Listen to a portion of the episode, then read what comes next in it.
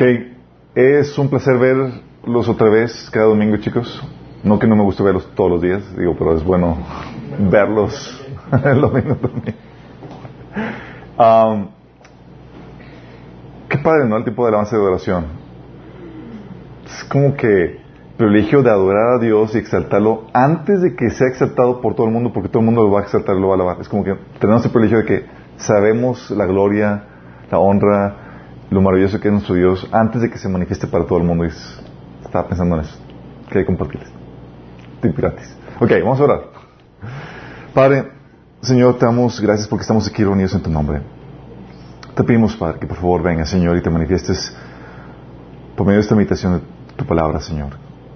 Que nos hables, nos transformes por medio del poder de tu palabra y tu Espíritu Santo, Señor, trayendo convicción de pecar nuestras vidas, trayendo entendimiento, trayendo renovación en, nuestro, nuestra forma de pensar, Padre. Bendice a aquellas personas que nos están sintonizando y a, y a, los que estamos aquí presentes, Padre. Que esto sea de bendición, Señor. Te lo pedimos en el nombre de Jesús. Amén. Ok, estamos viendo el tema del orgullo. Eh, esta es la tercera sesión. Espero que los que no hay, eh, se hayan perdido la, las sesiones pasadas estén poniendo al corriente. Están las publicaciones ya listas. Sé que se han quejado de que el audio no se escucha bien y bla, bla. He escuchado muchos comentarios acerca de eso. Estamos trabajando en eh, mejorarlo. Vamos a tener ya para transmisión en vivo un micrófono especial y todo eso. Eh, gracias por sus ofrendas que es lo que lo hacen posible. En el Inter, sí, en la grabación de mejor calidad se está poniendo un día o dos días después, sí, como quiera, lo, eh, generalmente lo, mandamos por WhatsApp una semana desfasado, sí. Entonces, si no se escucha bien, no te preocupes, la versión de mejor calidad va a aparecer en los próximos días. Entonces, estamos viendo el tema del orgullo. Eh, un tema muy importante, ¿sí? Porque todos aquí, de una u otra manera, manifestamos señales de orgullo y padecemos ese tipo de problemática. Es algo inherente en la naturaleza pecaminosa que todos tenemos y de la cual estamos saliendo, ¿sí? Entonces no te preocupes con que chin, soy orgulloso, no, todos cojeamos de la misma pata, ¿sí? Eh, entonces, en el proceso de, santificación, el Señor nos va quitando eso. Y estamos viendo que el orgullo es difícil muchas veces de detectar porque eh, lidia con la actitud del corazón más que con acciones. Tú puedes hablar una cosa, decir, eh, por ejemplo, lo que estás haciendo para el Señor, con una actitud diferente de humildad y otra con orgullo. Porque esa es la intención del corazón. Y, es, y al hablar de, de, cuestiones del corazón, de las intenciones, hace que el orgullo sea muchas veces difícil de detectar. Y por eso estamos viendo la sintomatología del orgullo. Sí, haciendo un repaso, nos quedamos en el 20 de 28, 29 síntomas de orgullo. Muy importante para que podamos distinguir si estamos padeciendo esto. ¿sí? Habíamos eh, comentado, haciendo un repasito rápido, de la sintomatología que eh, hay orgullo en tu corazón cuando te comparas con otras personas para medir tu valor, cuando sientes envidia, competencia o celos, cuando encuentras eh, cierta satisfacción cuando eres probado en lo correcto o vindicado, aunque eso implique que le vaya mal a otra persona. También cuando, cuando quieres ver a otros humillados ante ti, porque te faltaron al respeto, porque no te tomaron en cuenta, etcétera, o cuando buscas desacreditar a otras personas con crítica. También cuando batalles en reconocer tus errores ante los demás o cuando no toleras el feedback ni las reprensiones. También cuando te cuesta hacer cosas que crees que no corresponden a tu rango o posición. ¿Sí? O crees, cuando te crees mejor que otros, o menosprecias a otros, o crees que ellos, eh, o cuando crees que simplemente no, que no vas a caer porque tú eres de eh, perfecto, en pocas palabras. O también cuando te cuesta perdonar. A mí me he visto que también eh, si te cuesta pedir ayuda reconocer tu necesidad, es un síntoma de orgullo. Cuando tienes una falsa seguridad del futuro, o cuando eres elitista o discriminas a gente por su posición, estatus, renombre, edad, tamaño, ¿sí? O cuando tienes una sobreveneración a, a los líderes, al liderazgo de las personas de, de más alta posición. También cuando haces énfasis en los rangos y en los títulos, o cuando defiendes tus derechos por rango, posición o posesión. Habíamos visto que también hay síntoma de orgullo cuando buscas eliminar la competencia o impides que otros sobresalgan. O cuando cuestionas la capacidad de otros. O cuando crees que solo tú o tu grupo o tu líder son los únicos calificados y nadie más. O cuando buscas el crédito o el reconocimiento. Ah, aquí nos quedamos. Otro síntoma es cuando buscas el crédito o el reconocimiento o la alabanza. ¿Tú sabes que estás buscando eso? ¿Sabes cuándo? Cuando te molesta cuando no te la dan. Están reconociendo a todo el mundo y, y falta hacer todo. Siéntase. Sabes que lo estás buscando. Sí. Cuando no lo estás buscando, ni te va ni te viene. Sí, no te afecta.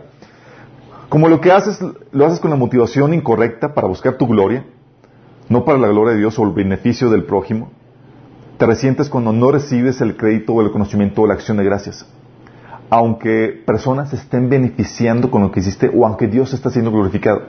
O sea, en teoría, el humilde se alegra con que, ¿sabes qué? Me alegro o me conformo con que se está, llevando a cabo el beneficio que se quiere llevar. No importa quién se lleve la gloria. O me alegra con que Dios se lleve la gloria, aunque no aparezca yo en, los créditos. ¿Sí? Esa es la actitud humilde. No busque ni se alegra cuando recibe nada de eso. Pues sabe que, al final de cuentas, el humilde sabe que Dios le va a dar la gloria. De hecho, el humilde sabe que es mejor cuando nadie lo toma en cuenta ni le da ese reconocimiento. ¿Por qué? Porque Dios es el que va a recompensar. Exactamente. De hecho, es como que si no me lo das, si no me tomas en cuenta, mejor. ¿Sí? Porque significa que lo voy a recibir en creces con Dios. Genial, ¿no? Entonces, es un síntoma de orgullo cuando buscas el crédito o el conocimiento. También cuando, 21, cuando llevas, cuando te llevas todo el crédito y no das el reconocimiento. Honor o gracias a Dios o a las personas que han contribuido en lo que lograste, en lo que hiciste. Si la persona orgullosa, cuando tienes orgullo, ¿te ha tocado que se roban el crédito presentando logros o ideas como si fueran suyas? Sí, síntoma de orgullo. O cuando simplemente no le dan la gloria a Dios ni a la gente que le ayudaron. Te presentas y, ah, sí, esto, gracias, digo, y no reconociste a los demás que contribuyeron en eso. Sí. Estoy consciente que a veces no reconocemos a otras personas o eh, a Dios porque se nos, se nos van las cabras, nos da el síndrome de Heidi, ¿no? se nos van las cabras. Y por descuido, pero otras veces es adrede. Es, ¿Sabes qué? Si estoy consciente, pero digo, en tu mentalidad no se lo merece, no, no, no hay por qué mencionar. Ahorita es tu momento de figurar como la estrellita. Sí. Cuidado, sí, cuando te sientes, cuando te llevas todo el crédito y no das reconocimiento, síntoma de orgullo. 22. Cuando sientes, cuando te sientes seguro de ti mismo y muy confiado en que no caerás en los mismos errores que estás acusando a otras personas. sí, cuando vas a acusar, que te tiemblan la mano cuando vas a contar. sí. Cuando tienes, estás sobre seguro de ti mismo y muy confiado en que no vas a caer en los mismos errores, también se muestra una falta de misericordia. Esto viene en Lucas 18.9. Dice, la inconsciencia de tus errores y la sobreconciencia de tus aciertos y dones y habilidades te lleva a generar una falsa seguridad y una falsa seguridad y confianza de ti mismo. El humilde, en cambio, reconoce su, su falibilidad y tiene una inseguridad y una santa desconfianza de sí mismo, pero confía en Dios que lo hace competente. Sí, es muy diferente. Una cosa es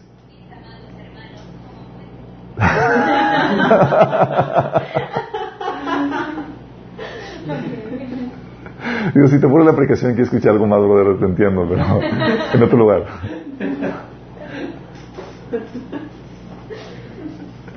No me afecta. El humilde. El humilde reconoce la falibilidad y tiene seguridad y una santa desconfianza en sí mismo, chicos. Es algo que, que debes estar consciente eh, porque se habla de que, fíjate lo que dice Pablo, dice, no es que nos consideremos competentes en nosotros mismos, nuestra capacidad viene de Dios. Él nos ha capacitado para ser siervos de un nuevo pacto, no de la letra, sino del Espíritu. Eh, y luego dice eh, la Biblia en 1 Corintios 1, 27, 28, dice que Dios escogió lo insensato del mundo para avergonzar a los sabios, escogió lo débil del mundo para avergonzar a los poderosos. También escogió a lo más bajo y despreciado. Dices, me escogió a mí, yo soy todo eso. Sí. No escogió de lo mejor, ¿sí? Escogió de lo peorcito para que darte una gloria y acallar a lo que a lo, a lo sabio, a lo poderoso de este mundo, para anular lo que es. Entonces, el humilde reconoce todas esas fallas y tienes que estar consciente de eso. No tiene una seguridad en sí mismo. Confía en la gracia de Dios que actúa en uno. Sí. De hecho, ¿se acuerdan que dicen, hemos comentado pláticas de que, oye, es que quiero hacer esto, pero tengo miedo de equivocarme? Estás, es ahí cuando estás listo para hacerlo. Cuando sientes una autoconfianza que no, sí, claro, aquí yo voy a aguas. Sí, síntoma de orgullo. Um, otro síntoma, el síntoma 23, es cuando condenas con facilidad. Esto es lo que se conoce cuando da sentido de gracia. Si equivocó a alguien y luego levantar el dedo, pum. Sí. Eso es juzgar sin misericordia, chicos. Sí. Tienen que tener mucho cuidado con eso. Eh, Santiago 2, sí, 12, dice, y versículo 13 dice, hablen y pórtense como quienes han de ser juzgados por la ley que nos da libertad. Porque habrá juicio sin compasión al que actúe sin compasión. La otra versión es juicio sin misericordia al que no muestre misericordia. Qué eso, ¿no? No sé ustedes, chicos, pero yo necesito misericordia. Entonces con gusto te lo doy. Sí, a esto, a esto es lo que se refería Jesús con Mateo 1 del 1, 7 del 1 al 5, donde dice que no juzguen para que no sean juzgados, ¿sí? Porque con la vara que miran serán medidos. Y te menciona que antes de, ir con tu hermano y juzgarlo y todo eso, es, haz un recuento de tus fallas. Porque eso te va a ayudar a ser misericordioso. A hacerlo con una actitud humilde, sabiendo que puedes cometer los mismos errores. Um, por eso que Mateo 12, 7 le decía a los fariseos que juzgaban sin misericordia, decían, si ustedes supieran lo que significa, lo que pido de ustedes es misericordia, no sacrificios, no condenarían a los que no son culpables. ¿Sí? Y esto se, produce por una inconsciencia de tus pecados y errores que te llevan a emitir un juicio sin misericordia ni compasión. También esto, esta, inconsciencia de tus pecados y errores eh, no te, da, mm, te lleva a emitir un juicio rápido, no das el privilegio de la duda. Te ha tocado que llegan con reportes y luego dices, no, está, fatal eso. Y ni siquiera averiguaste cuál es el, otro lado de la historia. Sí, un juicio sin, no das el privilegio de la duda ni te molestas en indagar. Tal es eh, la autoconfianza que uno tiene cuando está orgulloso, que juzga y, y hace, emite juicios con facilidad y rapidez. Así, cuidado. ¿Sabes? Yo era así. Y metía que juicios con No, no, se la bañó, este tipo está en pecado y tal cosa. Y emitía juicios con tal rapidez que luego parecía el otro lado de la situación y yo quedaba avergonzado porque había dicho esto y no había considerado un montón de factores y situaciones que te hacen emitir un, un juicio santo, un justo juicio. Y es lo que Dios utiliza, te humilla y te hace quedar mal, ¿sí? Cuando eres rápido en esto. El humilde, ante ante los errores de... Eh, antes de considerar los errores de, los demás, considera los suyos. ¿sí? Mateo 7, del 3 al 5. Por lo mismo es compasivo con los demás, no los descalifica, sino que los restaura y los vuelve a enviar como lo hacía Jesús. Muchos de nosotros, si tuviéramos orgullo, si hubiera caído Pedro, si hubiéramos estado en el lugar de Jesús cuando cayó Pedro, cuando fue negado, es, ¿sabes qué han echado? Descalificado. El humilde restaura. Y fíjate que lo restaura restaurando Jesús, que es alguien que nunca cometió pecado. ¿Cuánto más nosotros? Sí, necesitamos mostrar esa compasión de, ¿sabes qué, brother? y tal vez hasta con el pensamiento, ¿sabes qué? No lo hago tanto por ti, sino porque seguramente voy a necesitar que me ayudes a mí cuando vaya a cajetearla. ¿Sí? Entonces no los califica, sino que restaura y lo vuelves a enviar. Otro síntoma, síntoma 24. Una actitud de orgullo es cuando monopolizas y centralizas el poder.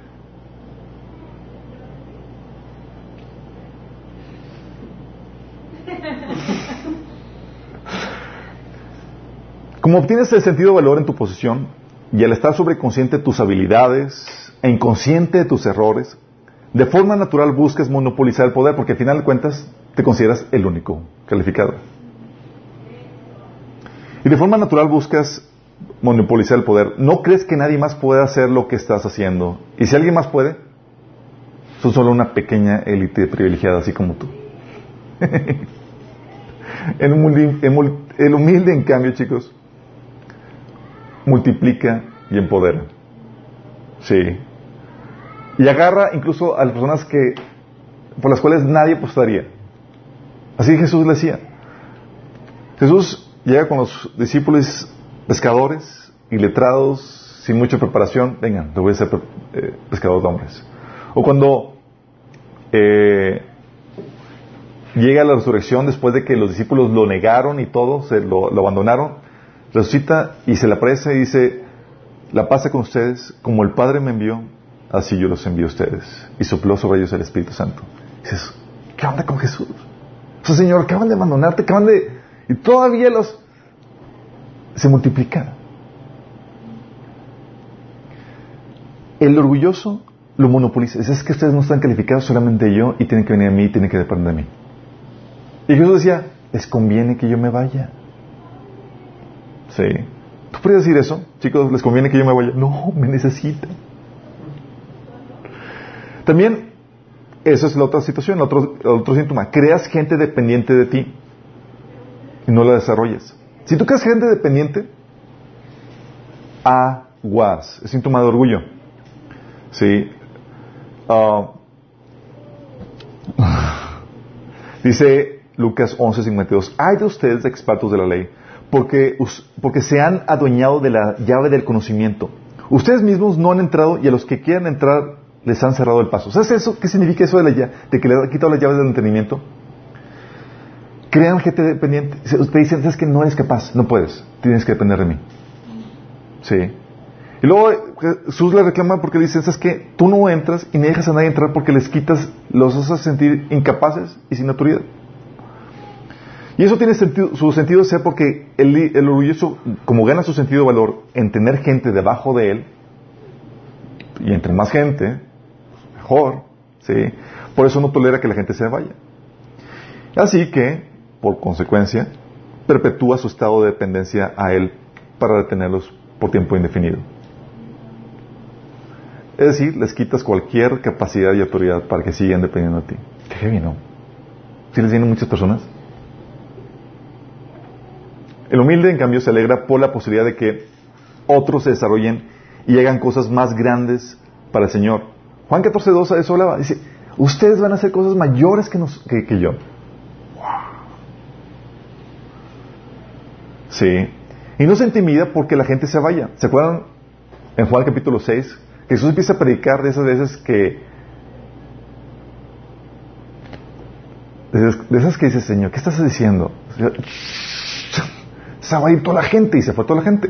Nada más quedan los doce discípulos y Jesús voltea y dice, ¿qué onda chicos? ¿Ustedes también quién dice? no le afectaba. Sí. Porque el, humilde tiene una confianza en lo que en que, en que está con el Señor y está haciendo lo que tiene que hacer, sin importar si tiene o no gente. Si no le importa eso. Otro síntoma de orgullo es que explotas a la gente, abusas de ella, la usas. Sí. Um, Mateo 23, 4 lo pone como atan cargas pesadas y las ponen sobre la espada de los demás, pero ellos mismos no están dispuestos a mover ni un dedo por ellas. Sí. ¿Y qué haces? Lo que hace el orgulloso es que cuando tienes este síntoma, utilizas a la gente, pues lo importante a final de cuentas es tu ministerio, lo tuyo, tu bienestar realmente no te interesa los demás, la demás gente ni el desarrollar su ministerio. Aguas. ¿Sí? Y por eso puede, eh, por eso chicos se puede valer como argumentos piadosos. Te venden la idea de que servirte a ti, si tú es, puedes tú vender la idea de que el que te sirva es servir a Dios. Y no necesariamente. ¿Se acuerdan? Jesús dice que el que quiere ser el mayor entre ustedes tiene que ser como el siervo de ustedes. Recuerdo una, una plática que llega una, una chica aquí con nosotros y en ese chip llega con nosotros y dice, oye, pues quiero servirlos, ¿en qué, en qué puedo ayudarles y todo? Y mi esposa le decimos, no, lo que Dios nos enseña es que nosotros tenemos que servirte a ti. Entonces la pregunta es, ¿cuál es tu ministerio? Para poderte ayudar a desarrollarlo. En shock, porque no sabía, no había entrado en esa, en esa, es como que déjame ir averiguar. Y es lo que menciona la Biblia. Efesios 4, del 11 al 12, menciona que Él constituyó a los líderes de la iglesia, ¿saben para qué? Para desarrollar el ministerio de ustedes. No al revés. Sí. No es como que Dios constituyó a los miembros de la iglesia para desarrollar el ministerio de los líderes. no. Nada de eso. Sí. Ah, líder, entonces sirve a la gente, la libera, busca darles, no servirse a su costa. ¿Sabes qué decía Pablo en 2 Corintios 12, 14? Dice, miren que por tercera vez estoy listo para visitarlos y no les seré una carga. Fíjate la actitud. No le voy a hacer carga. Pues no me interesa lo que ustedes tienen, sino lo que, lo que ustedes son. Después de todo, son no son los hijos los que deben ahorrar para los padres, sino los padres para los hijos. Entonces él iba con actitud de, voy a darme para ustedes. Esto es un humilde. Sí. Entonces en vez de explotar gente, la libera, la desarrolla, la sirve. ¿Qué eso? Síntoma 27. El orgulloso, cuando tienes este orgullo, te cierras a recibir instrucción o retroalimentación por alguien que consideras inferior. ¿Se acuerdan los fariseos cuando eh, estaban dialogando o inspeccionando el caso, el famoso caso del ciego que recibió la vista, eh, del ciego de nacimiento que recibió la vista por manos de Jesús? ¿Sí? Están, platícanos, ¿cómo estuvo? Y lo cuestionaron una y otra vez. Y decían, decía el, ciego, ¿por qué tanto me cuestiona? Dice, es que sabemos que este hombre eh, no es de Dios porque desobedece el sábado. Dice, si no fuera Dios, empieza el, ciego con su entendimiento acá. Si no fuera de Dios, pues no haría esto. Sí, pero obviamente tiene que venir de Dios. Y estos se enojaron le dicen, tú que naciste sumido en pecado, ¿vas a darnos lecciones? Y lo expulsaron.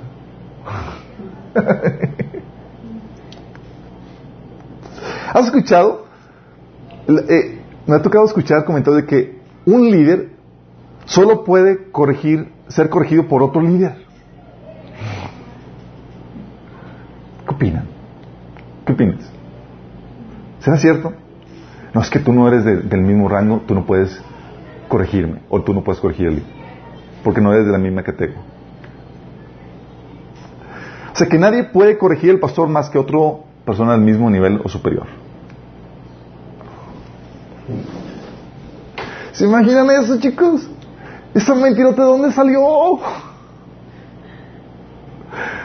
Alguien orgulloso no tolera la reprensión, instrucción o amonestación de alguien que, considera, que, eh, lo considera menos calificado, ya sea por edad, preparación, posesión o posesión. Recuerdo, eh, una vez hice un ensayo a los 22 años, esos ensayos inocentones, ¿no? y hablaba un, un tema algo controversial, sí, acerca de la autoridad. Y recuerdo que me visitaron varios pastores y enojadísimo dice, es que ¿quién eres tú para enseñarnos, para un joven de 22 años, a escribir algo que ni nosotros nos atrevemos a escribir? ¿Quién eres tú?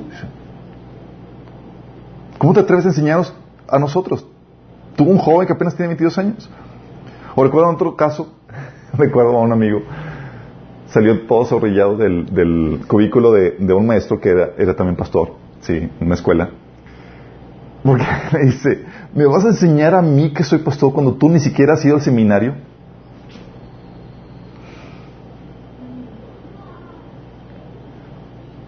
Agua, si, si hay frases similares en eso que han salido de tu boca, orgullo. Sí. Recuerdo una vez que cuestioné a un líder con respecto a lo que estaba enseñando y me dice, mira, mi hijo, antes de que tú nacieras, esto ya lo estamos enseñando, tenemos más tiempo que tú en esto. Aguas con eso. Aguas con eso.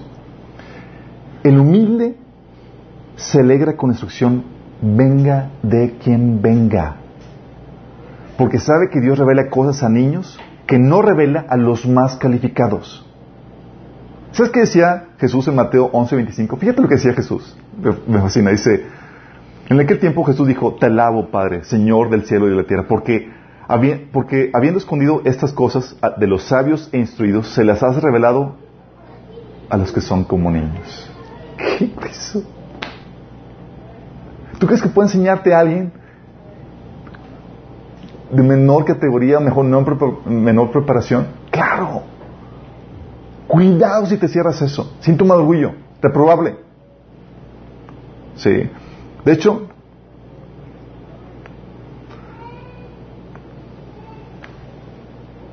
recuerden cómo Dios supera. Tengan cierta duda, desconfianza en sí mismos.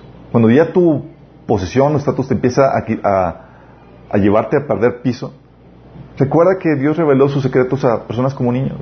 Cuando nació Jesús, a ninguno de los líderes se lo reveló. Eran pastorcitos. Personas que consideraban insignificantes. Sí. Otro síntoma, 28. Es cuando quieres impresionar o agradar a la gente. Proverbios 27.2 dice, no te jactes de ti mismo, que sean otros los, que te alaben.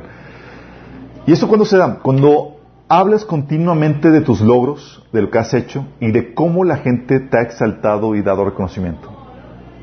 ¿Te ha?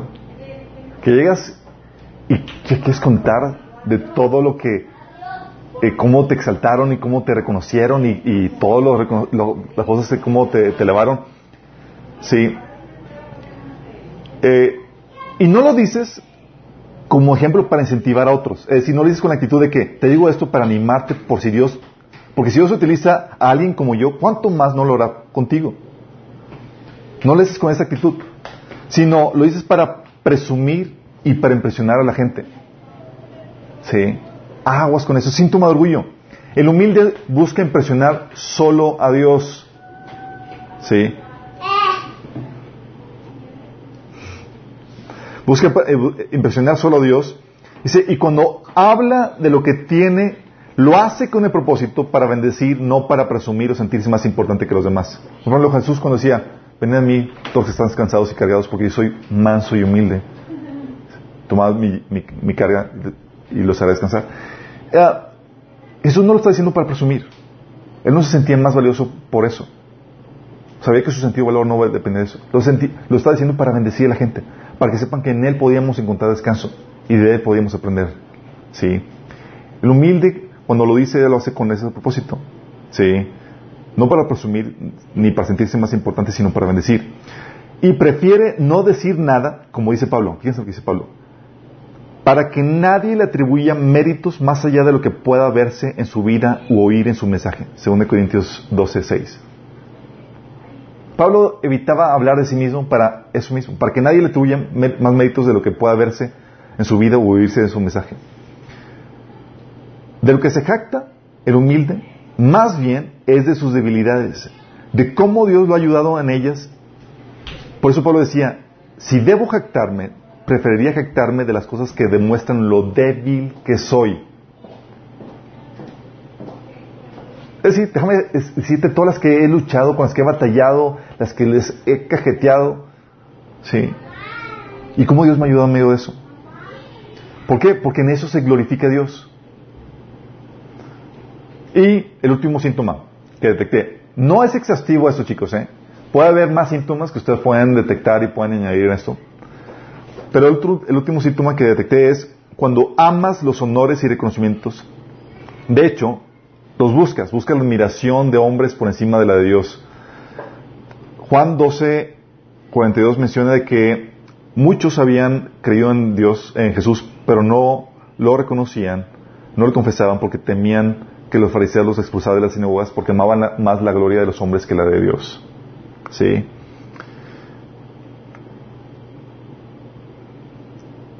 Mateo 23, de 5 al 6 dice, todo lo hacen, hablando de los, de los eh, líderes religiosos, todo lo hacen para que la gente los vea. Usan filacterias grandes y adornan sus ropas con borlas vistosas y se mueren por el lugar de honor en, las, en los banquetes y los primeros asientos en las sinagogas. Eso es lo que hacen. Así como Es como un dulce a sus oídos cuando la gente lo alaba o le da gloria. Y te, prueba. Cuando alguien viene y te dice, wow, hermano, gracias, me bendeciste, me bendeciste, bendijiste. Me fuiste, de bendición para mi vida.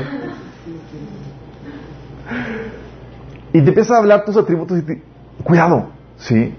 Te empiezas a elevar, a perder piso. Nada más recuérdate todas las fallas y todas las cosas y metidas de pata y te vuelves a decir, te Es en serio, así funciona. Es como un dulce a tus oídos cuando alguien la gente te lava o te da la gloria. Si lo buscas, cuidado. Sí.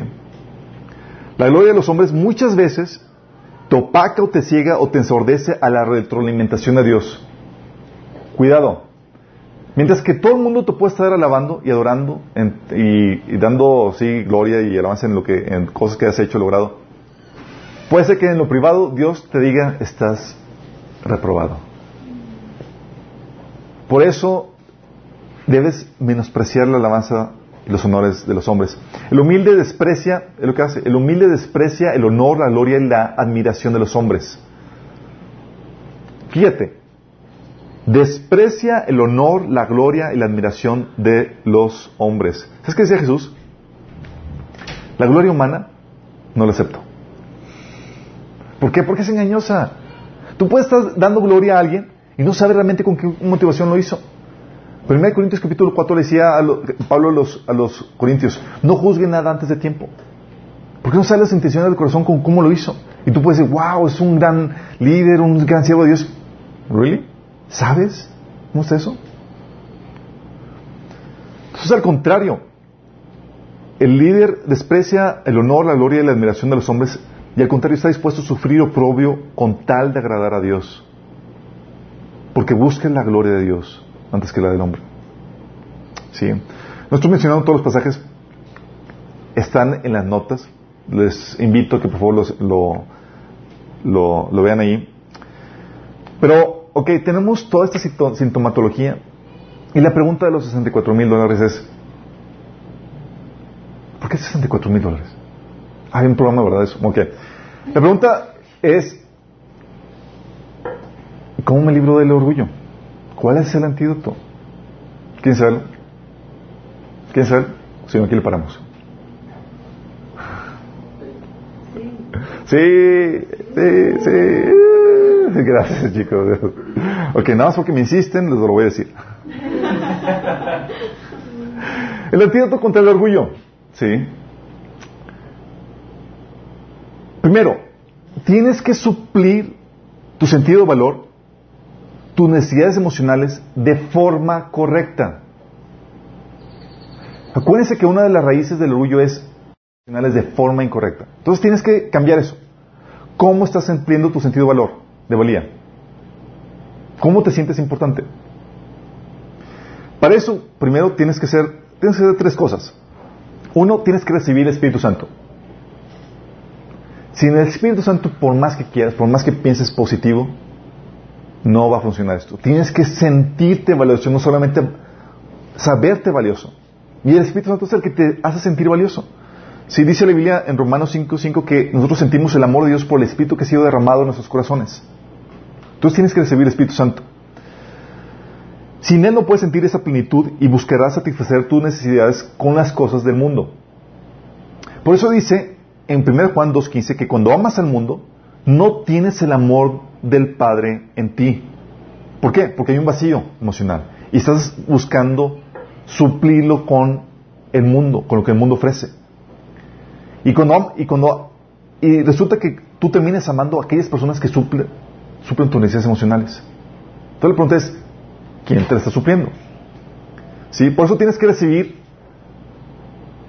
a Cristo aceptarlo como tu Señor y Salvador, rendir tu vida en Él. Sin ese elemento, no va a funcionar esto. Y por naturaleza y de forma natural y normal, vas a continuar siendo orgullo, orgulloso. sí. Entonces tienes que recibir el Espíritu Santo. Y dos, al final vamos a dar una oportunidad para que si no lo has recibido, puedas recibir el Espíritu Santo. ¿sí? Dos, tienes que cambiar tu mentalidad. Colosenses 2.8 dice que la mente pecaminosa te llena de arrogancia. Fíjate, la mente pecaminosa te llena de arrogancia. Pero nosotros debemos tener la mente de Cristo, de acuerdo a 1 Corintios 2.16. La mente de Cristo. ¿Sabes por qué Jesús se podía humillar con facilidad y comportar de forma humilde? Porque tenía la forma correcta de pensar. ¿Cuál fue uno de los episodios más humillantes de Jesús? Aparte de la crucifixión y la humillación que vivió eso. ¿Se acuerdan? Fue cuando tomó la función de esclavo y lavó los pies apestosos y hediondos de los y sucios de los de los discípulos. Era verdad, chicos. No, no usaban zapatos cerrados como ustedes, así como que, ah, te, te quitas zapato y todo bonito, ¿no? Todo limpiecito. Y... No, no, no, no. Eran chanclas y había animales en la calle. Algo normal era, ¡ay, no! Sí, perros, eh, caballos, eh, y un sí. Y en chanclas, chicos. Todo lo que llegaban, la costumbre era, llegaba a tu casa y el esclavo venía traía agua y limpiaba tus pies para que pudieras estar limpio en la casa. Sí. Es la dinámica. Bueno, Jesús tomó eso. Pero fíjate lo que dice, para poderse humillar, dice, ¿sabía Jesús que el Padre lo había puesto, le había puesto todas las cosas bajo su dominio y que había salido de Dios y a él volvía? Fíjate. Dice, Jesús sabía eso y y por tanto, tomó la toalla y lavó los pies a los, a los discípulos. ¿Por qué? Porque él sabía quién era. Aquí yo me, visualizo a, Jesús como un rico excéntrico. ¿Sí? Que sabe que es dueño de todo. Dice, como soy dueño de todo, déjame, vamos a hacer algo out of the box. ¿Sí? Y va y hace eso. De hecho, eh, hace que unos años leí un artículo de unos dueños de magnates de empresas en, Europa, ¿qué es lo que hacen? Van a las plazas eh, y empiezan a tocar saxofón. ¿Sí? Nada más por puro placer y lo confunden como si fueran de los que están buscando, pero por puro placer de hacerlo. ¿Sí? Porque ay, sabe lo que tiene, sabe lo que es, sabe quién es. Y cuando tú sabes quién eres, lo que tienes, puedes hacer cosas porque sabes. ¿Sí? Y en teoría, ¿qué es lo que deberías de saber? Uno, que vales por lo que eres en Dios. Llevas su imagen. Dice la Biblia que fuiste creado su imagen y semejanza. Por eso, tu valor intrínseco como ser humano es mayor que el de cualquier animal. Jesús decía, calma, ustedes valen más que... ¿Cuántos pajaritos? Que muchos pajaritos. valen más que los animalitos. Porque ustedes fueron creados a la misma imagen y semejanza de Dios. Tranquilo. ¿Sí? Uno, vales por lo que eres en Dios. Dos, vales por lo que Dios hizo por ti. Si te cae el 20 de que ni por los ángeles Dios hizo eso de venir a morir por, por ellos. Fue por ti, por mí, por los seres humanos. No solamente nos hizo su imagen, fuimos comprados por precio de sangre. La sangre de Dios. ¿Te imaginas cuán valioso eres? O sea, debes de caminar como lo que realmente eres. No solamente eres valioso por lo que eres en Dios, no solamente eres valioso por lo que hizo por ti, eres valioso por tu contribución. Tienes una contribución en el reino de Dios. Fuiste creado con un propósito. Efesios 2.10 dice que fuiste creados, que es hechura de Dios para buenas obras que Dios preparó antemano. ¿Sí?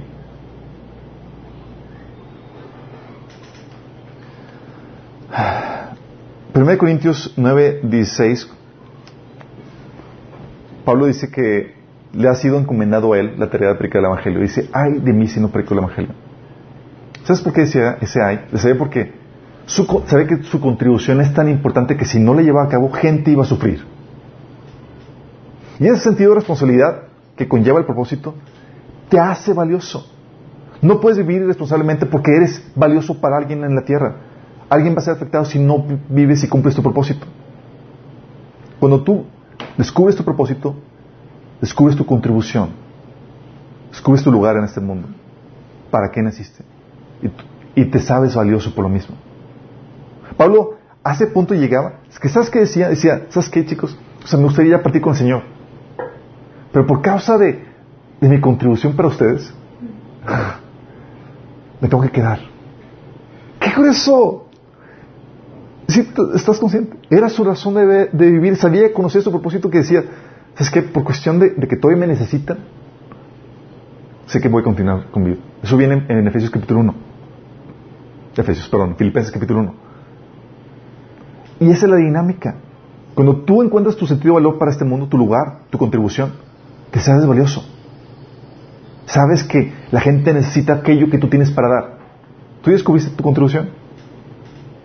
Tal vez por eso vengan los, las problemáticas de depresión. Ah, nadie me quiere. En vez de, ching, estoy ya estar viviendo lo que tengo que hacer para bendecir a más gente. Entonces eres valioso por porque lo que eres en Dios, lo que Él hizo por ti, por tu contribución, y también eres valioso, eres porque eres incomparable. ¿Sabes tú que eres incomparable? Porque fuiste creado con un propósito único. Solamente hay uno como tú. Y todos decimos, amén. no, bien, buena onda, eres único y diferente. Dice Salmo 139, 16 que Él, Dios te hizo en el vientre de tu madre, tu, eh, tu embrión vieron sus ojos, o sus ojos vieron tu, embrión, y, se, y estaba Dios haciendo todas aquellas cosas que estaban escritas en el libro. ¿Cuál libro? En la Biblia. Eh, ¡No! ¿Sabes tú que Dios escribió un libro para ti? Con una historia única que tú tienes que vivir. Hebreos 10, 7 menciona eso. Jesús dice, presenta delante de Dios, aquí, Señor, me tienes para hacer todo lo que tienes escrito en tu libro. Hay un libro para ti, hay una historia. Cuando tú entiendes esta dinámica, te evitas de comparaciones. Sabes que estás viviendo tu historia y buscas vivir tu historia porque tu historia es gloriosa, porque Dios la escribió. Y es diferente a las demás. Y no por eso menos gloriosa. Te voy a hacer una pregunta. Del color rojo, amarillo y azul, ¿cuál es el color más glorioso?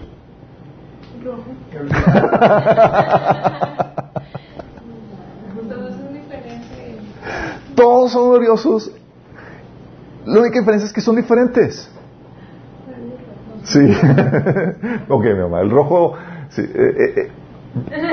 Pero los derechos que vienen los pistoncitos que los ponen los ¿Sí me explico? Todos son igual de gloriosos. ok, ok. Todos son igual de gloriosos, ¿sí? Porque Dios los hizo. Pero son diferentes, chicos. ¿Sí? lo que tienes que entender es que tú tienes que enfocarte en tu historia. Cuando tú estás, se te olvida que Dios escribió una historia para ti que solamente tú vas a poder vivir y solamente tú puedes cumplir. Pierdes piso y te empiezas a comparar con otros y empiezas a tener envidia. Empiezas a menospreciar la historia que Dios escribió para ti. ¿Te imaginas a David? pastorcito y todo lo demás. Y se juntaba con, con el junior de Jonathan. Jonathan, hijo de papi, hijo del rey, vivía en el castillo. Y este, David, dormía en la intemperie cuidando las ovejitas de su padre. Y no lo peleaban ni lo famaban sus hermanos, menospreciado por ellos. Pero David sabía que Dios tenía un propósito y una historia diferente a la de Jonathan, no se puede comparar con él. Y tú tienes que entender eso. No puedes compararte. Tal vez la otra persona te está yendo súper, wow, wow, está teniendo todo eso. Dices, qué padre, estás viviendo la historia que Dios escribió para ti. Yo tengo la mía y es diferente. Y cuando te enfocas a vivir la historia que Dios tiene para ti, se desaparece la competencia, se desaparece la, la envidia. ¿Entiendes la dinámica? Sí. Por eso no te puedes comparar. Por eso en la teoría no hay envidia dentro del cuerpo de Cristo. No debe haber. Por eso yo puedo incentivar a otros a que, chicos, desarrollense, cumplen su propósito, sean más gloriosos y hagan cosas más grandes que yo. ¿Por qué? Porque soy único e irreemplazable y tú no puedes cumplir ni vivir mi historia. Ah. El libro fue escrito solamente para mí. Sí, igual que el tuyo para ti. ¿Me explico? Eso te da una cierta, una confianza, una libertad de que nadie puede ocupar tu lugar. Qué padre, ¿no? Y la otra es, visualízate con la gloria que Dios te dará. Acuérdate Jesús, se humilló y eso porque sabía que venía del Padre, lo que Dios le había dado y a dónde iba. ¿Estás consciente de lo que Dios te ha dado? ¿Sabes? Recuerdo cuando estaba en lo de... Yo estaba estudiando la Biblia y Dios me dio una conciencia tremenda de la gloria que el Señor nos había dado. Yo caminé, me decían, me tachaban de orgulloso. Sí, me decía un amigo, es que caminas con, con tanta altivez. No, no, no, era mucha confianza, porque veía la, tremenda gloria que Dios nos había dado. Imagínate, Dios te escogió a ti, dice Lucas eh, 12, 32, dice, no teman manada pequeña, porque mi Padre les ha placido darles el reino. El reino, el poder, la autoridad, la inmortalidad, las coronas, las vestiduras gloriosas, las riquezas, la nueva tierra, la ciudad prometida, ha sido dada a ti. Eres hijo de Dios. Dice la Biblia, ¿cuánto amor nos ha dado el Padre que hemos sido llamados hijos de Dios? No hijos del presidente, no hijos de Carlos Slim o quien tú quieras, hijos del Creador del universo. Entonces cuando, recuerdo estaba en la universidad, yo me visualizaba con la gloria de un hijo del rey. Sí. Y te da tanta confianza. Dices, wow. Así de gloria, así lo que, lo que Dios ha prometido para nosotros.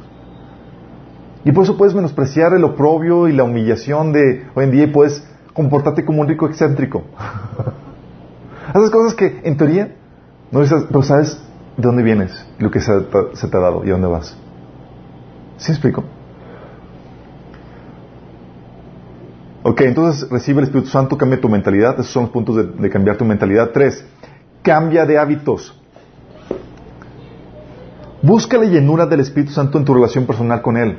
Efesios 5, 18 menciona que no te se embriagan con vino, sino que sean llenos del Espíritu Santo. Eso significa, chicos, que no solamente se trata de recibir el Espíritu Santo, se trata de buscar la llenura del Espíritu Santo.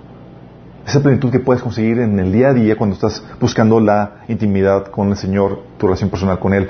Ah, ¿Por qué? Porque tienes que tener tus tiempos de unión íntima con el Padre. Juan 1, 18, ¿sabes qué menciona de Jesús? Menciona que el Hijo de Dios, quien tiene, quien goza de una comunión íntima con el Padre.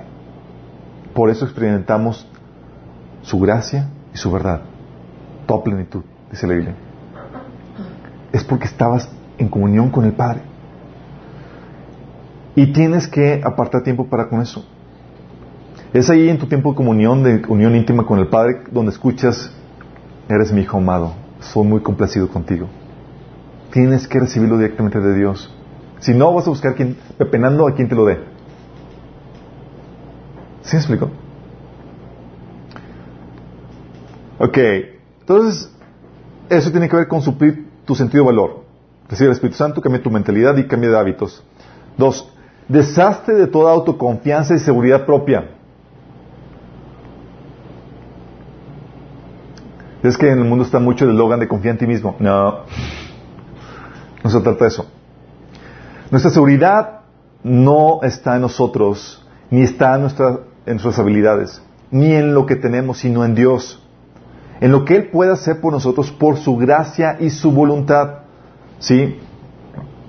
Y es aquí donde te va a ayudar para deshacerte toda falsa confianza en ti mismo. ¿Sabes qué te va a ayudar? No pierdas de conciencia tus errores y pecados pasados, presentes y futuros. No pierdas conciencia. Si, tú llegas a un nivel de, de crecimiento, santificación en tu vida, no pierdas piso pensando que no vas a caer. Sí.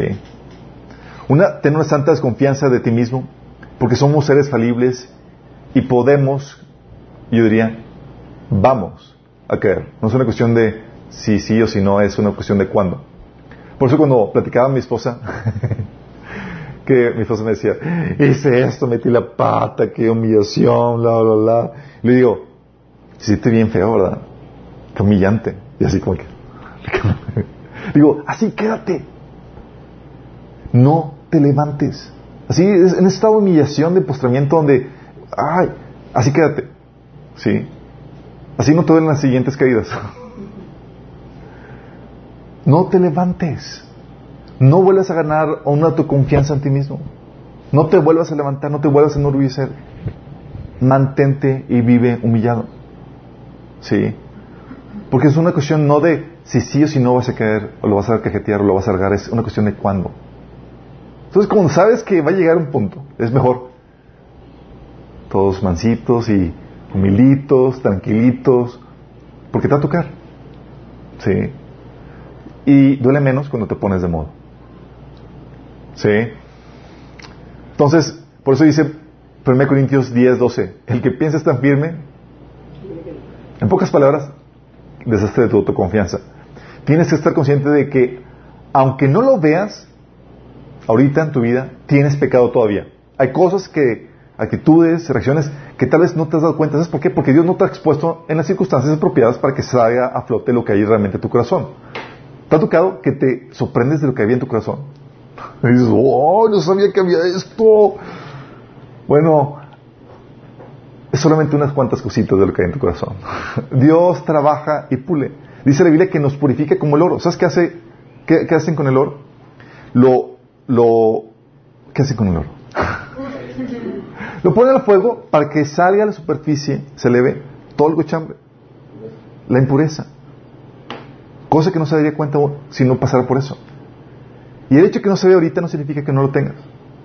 Por eso Dios te mete en circunstancia donde te toca, hijo. Y da tiempos de relax, de tranquilidad, donde parece que todo está perfecto. No te fíes por esos. ¿Sí? Eventualmente te va a meter otra vez al horno para sacar más impureza.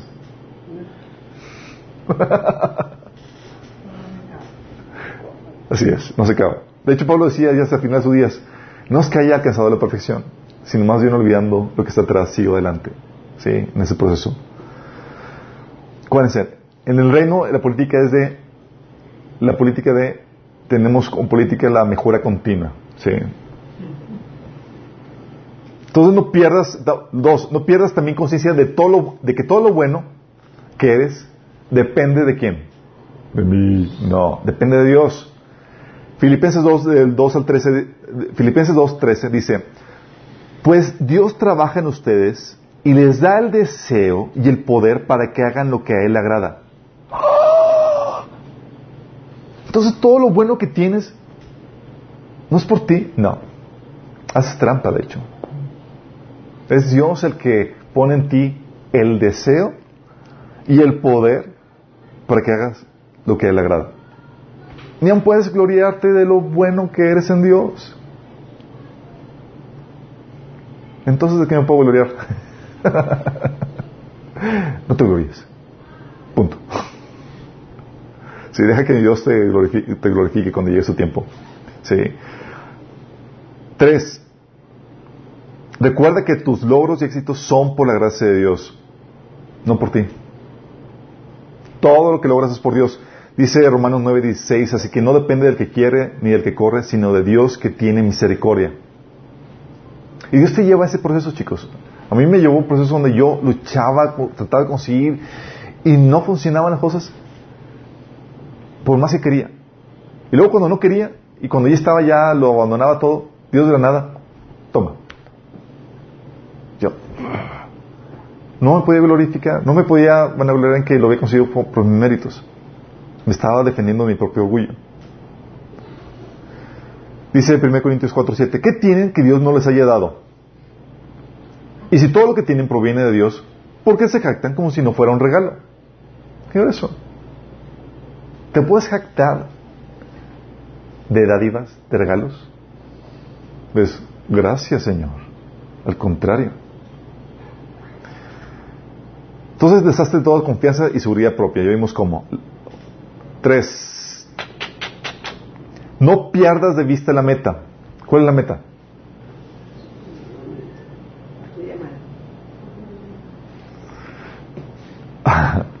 Recuerdo. La meta es que Dios sea glorificado. Sí. Recuerdo a una amiga que decía, toda la gloria para... Dices que para quién, para él para Lo decían tono burlístico. No, no es para ti, es tú en teoría estás buscando que Dios sea glorificado. Dice Mateo 5:16, así alumbre vuestra luz delante de los hombres para que vean vuestras buenas obras y que glorifiquen a vuestro Padre que está en los cielos. Es la motivación. ¿Sabes que no es que me veas a mí, es que puedas ver a Dios a mí, que Dios reciba la gloria? Esa es una meta y la otra es que el prójimo sea beneficiado. Romanos 13:10 dice, el amor no hace mal al prójimo. Así que el cumplimiento de la ley es el amor. Busques el beneficio del prójimo. Todo no importa quién se lleve la gloria, el mérito, es, ¿sabes qué? Con que reciban ese beneficio, con que la gente pueda ser bendecida y con que Dios se reciba la gloria. Sí, esa es la meta. Y cuatro, algo que me ha ayudado mucho y los comparto es, ten una conciencia de equipo. ¿Cómo que de equipo? Sí. Vea tu competencia, entre comillas, como parte del mismo equipo. Somos parte de miembros del cuerpo de Cristo. Si un miembro de tu equipo hizo algo bien, metió gol, tú ganas, eres parte del mismo equipo. Gózate porque tu equipo gana. 1 Corintios 12, 26 menciona eso. Ok, le voy a dar algunos ejercicios para terminar con esto. Ejercicios que les va a ayudar a fortalecer la humildad. ¿Les gustaría saber? Porque una cosa, chicos, es tener la mentalidad, tener la comunión, pero en la práctica necesitas practicar la humildad para desarrollarla. Y para eso hay ciertos ejercicios que te van a ayudar a eso. Y ya es algo que a mí me ha ayudado. Uno, ora por los que tienes envidia. que Dios nos bendiga más, les dé más. ¿Sí? Te va a vacunar contra la envidia. Recuerdo.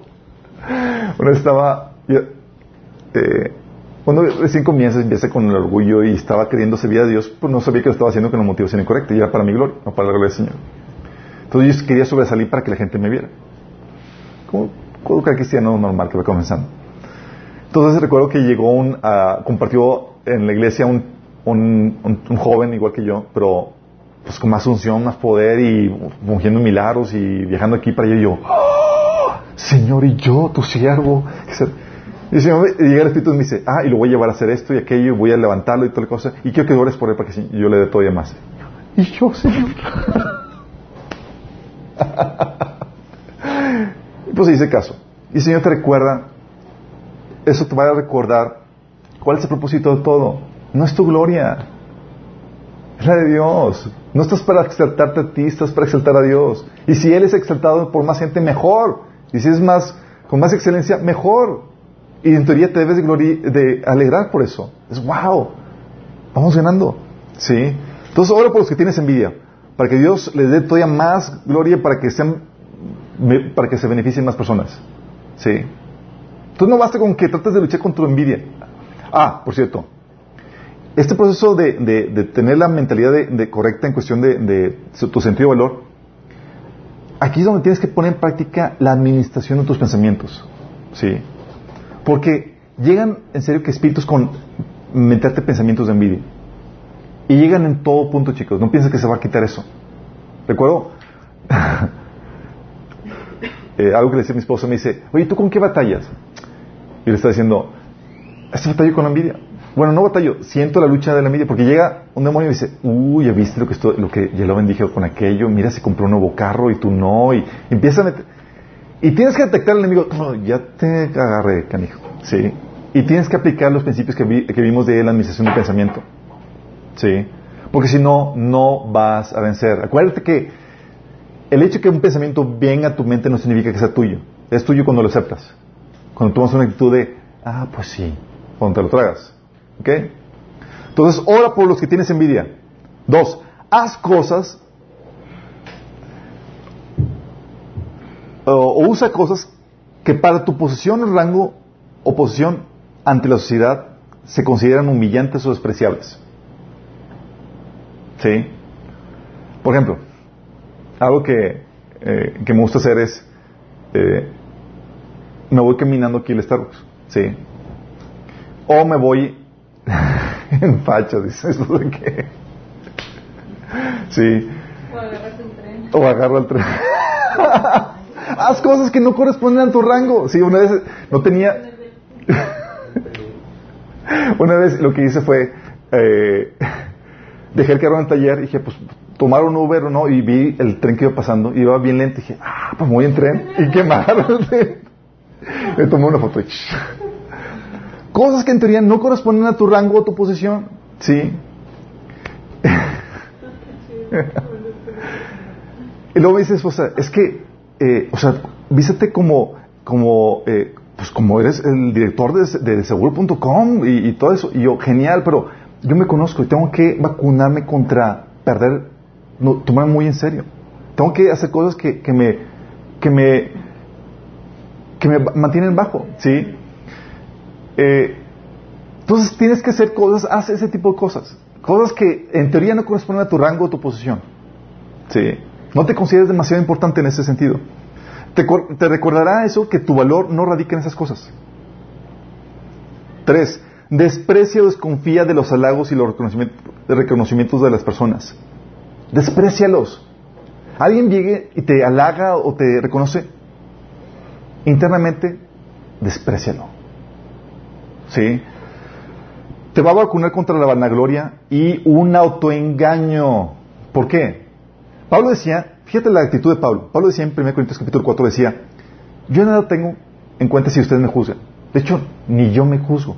El que me juzga es Dios. ¿Por qué? Porque tu juicio y el juicio de las personas es superficial y es en base lo que ves y que conoces. Pero ¿se acuerdan quién es el que pesa los corazones?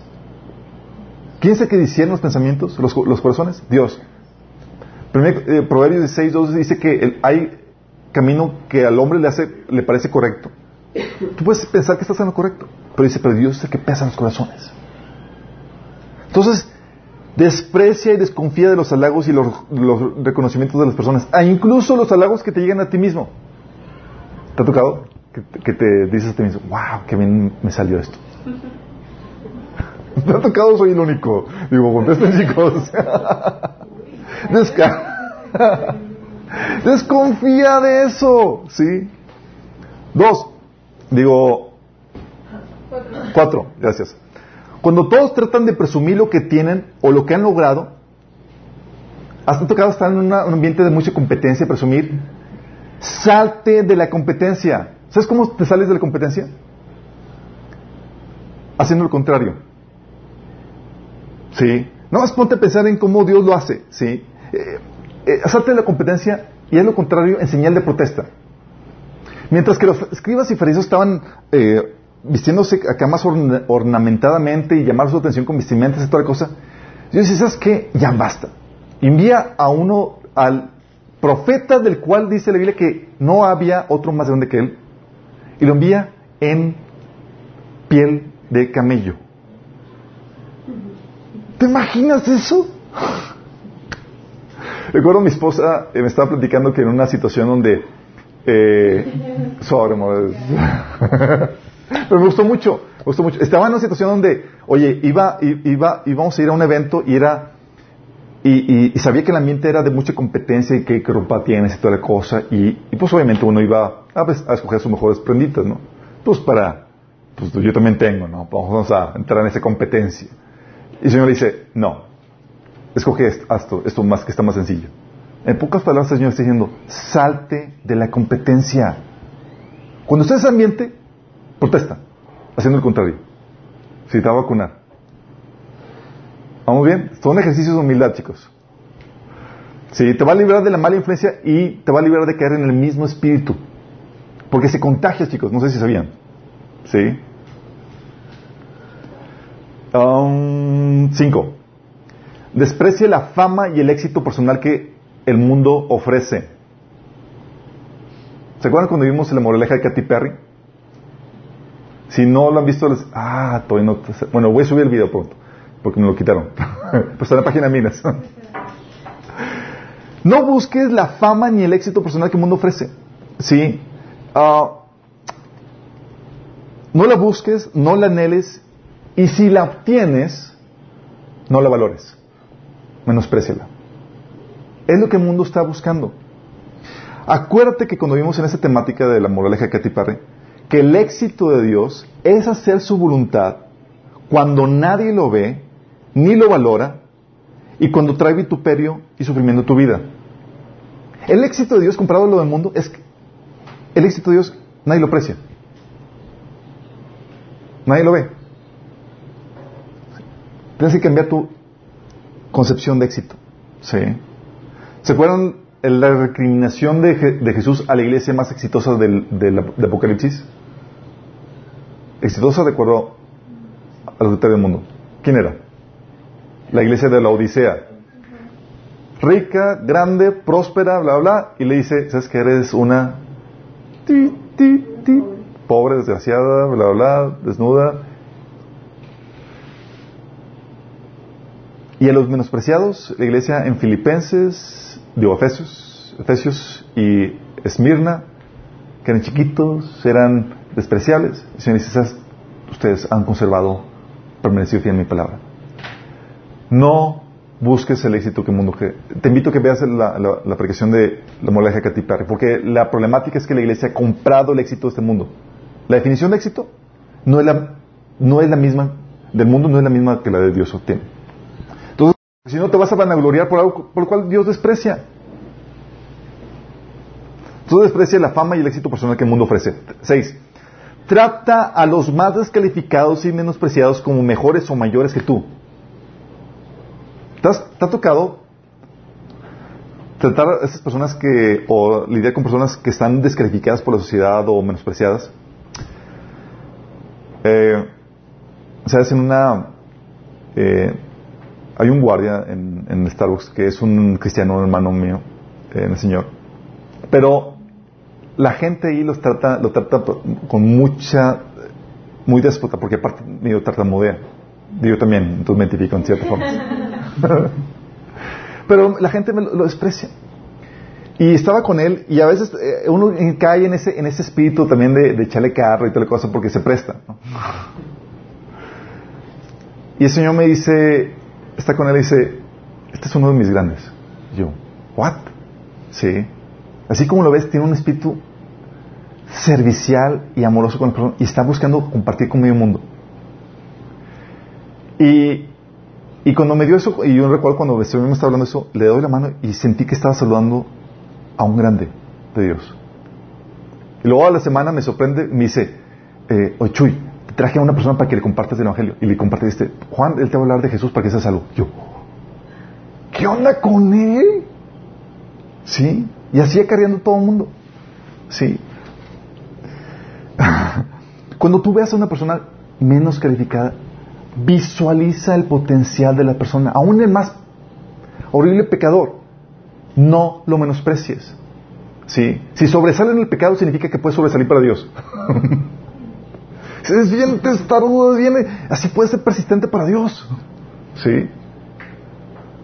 Tú cuando ves con una persona visualiza el potencial, no lo que la gente ve, no el estatus actual. Entonces cuando tú ves a las personas, tú vas, trata a los demás como mayores que tú, en ese sentido. ¿Sí? Ve lo que el corazón, ve lo que Dios ve, que es ve el corazón y la gloria que van a recibir. ¿Se acuerdan cuando estaban escogiendo a David, el pequeño? ¿Sí? Ni siquiera lo llamaron, a, lo llamaron a la reunión. Viene el hermano más fuerte, más fornido, más grandote, y, Samuel, aquí viene, este es el ungido de Dios. Y el Señor, porque el hombre, Dios ve lo que el hombre no ve. Sí.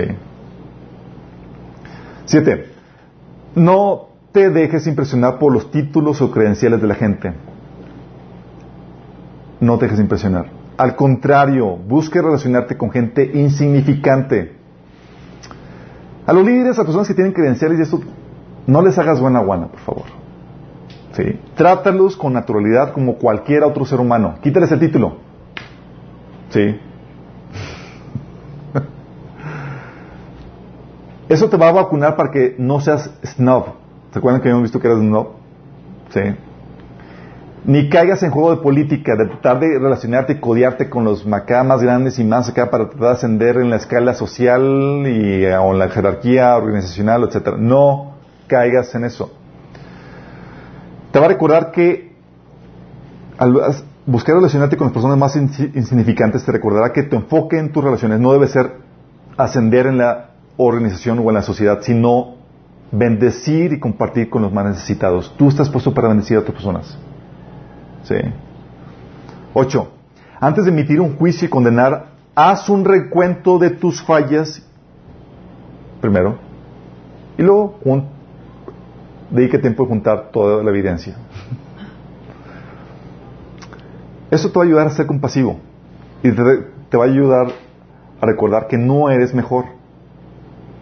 Sí.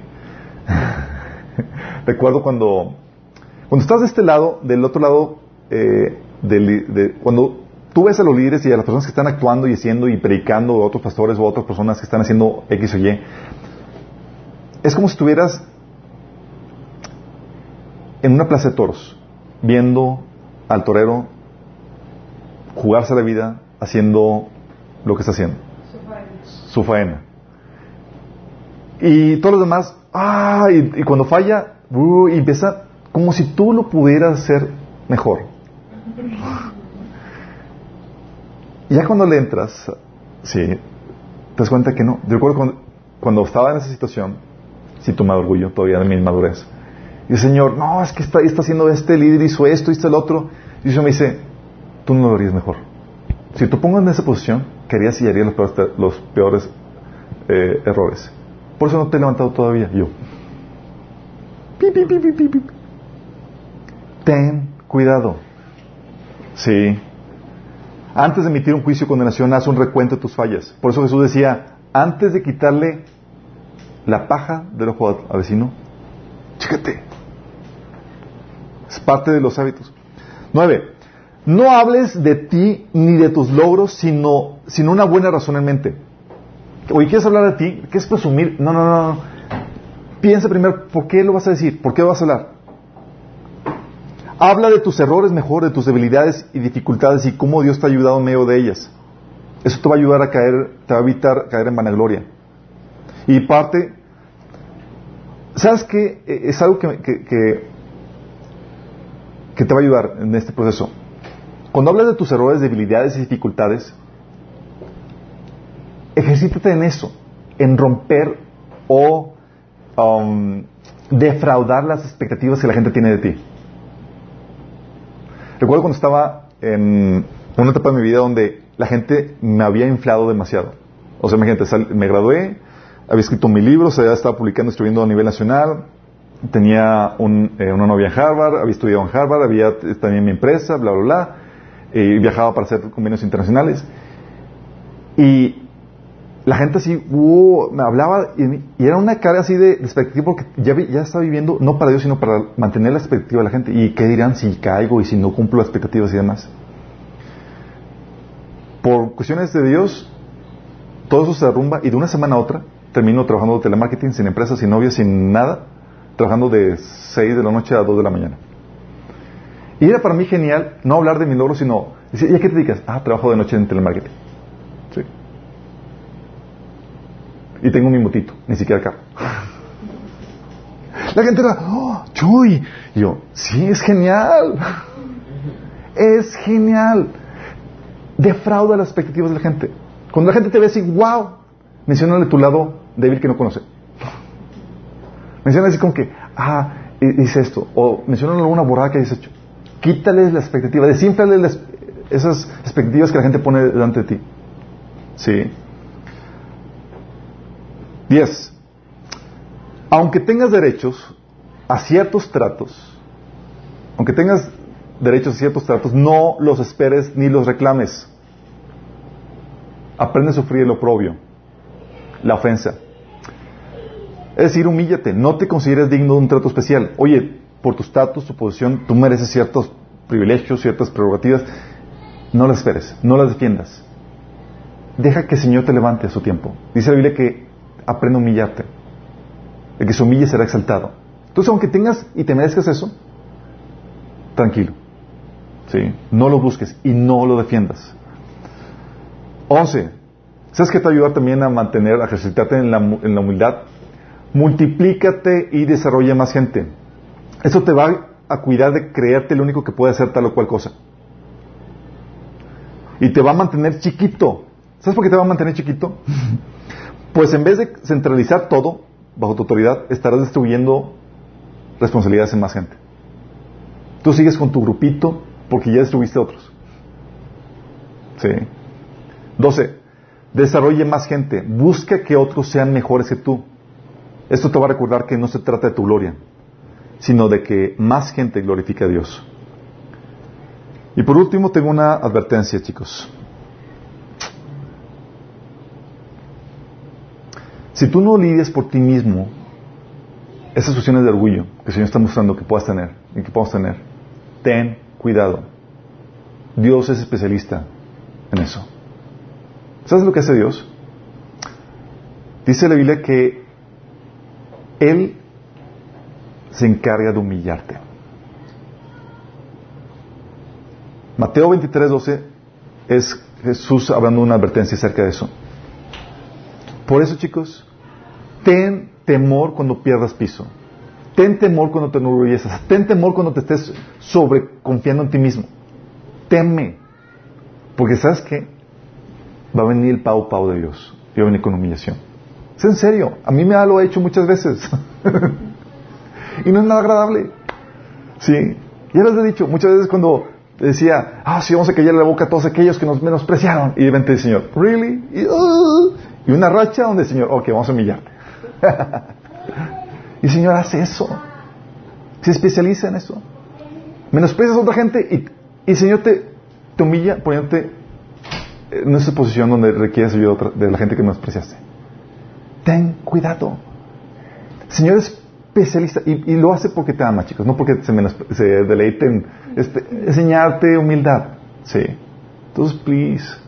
Dice Pablo que si nos juzgáramos a nosotros mismos, no seríamos juzgados por Dios. Entonces, humilditos. Sí. Si no va Pau Pau Celestial.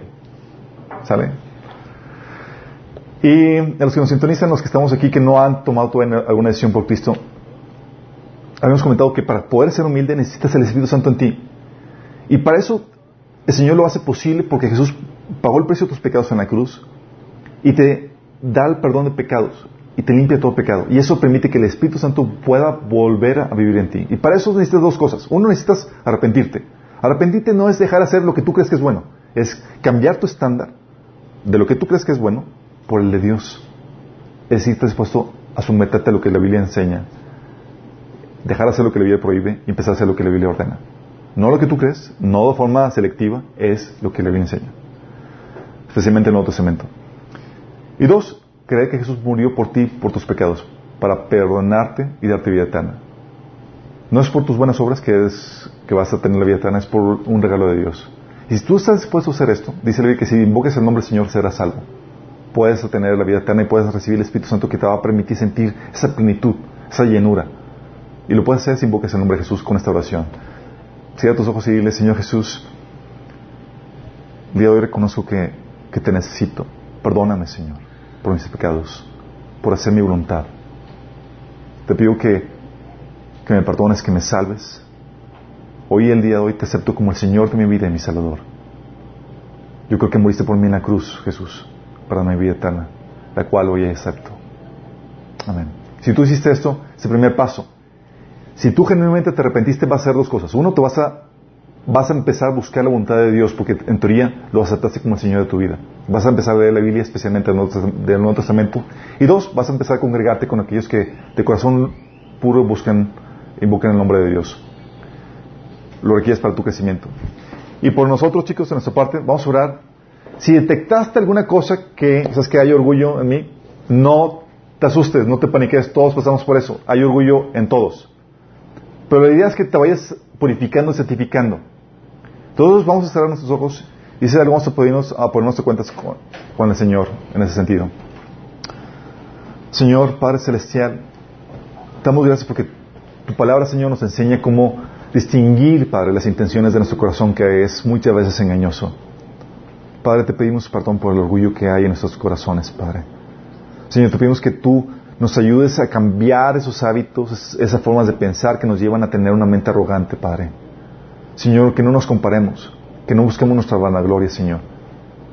Que no envidiemos, Señor, sino que busquemos alegrarnos con las personas que, que tú bendices y prosperas, Padre. Que podamos mantenernos humildes así como tú eres, Señor Jesús. Ayúdanos en este proceso. Queremos ser cada vez más y más como tú, Señor. En nombre de Jesús. Amén. Los que nos sintonizan, nos vemos el próximo domingo, misma hora, mismo canal.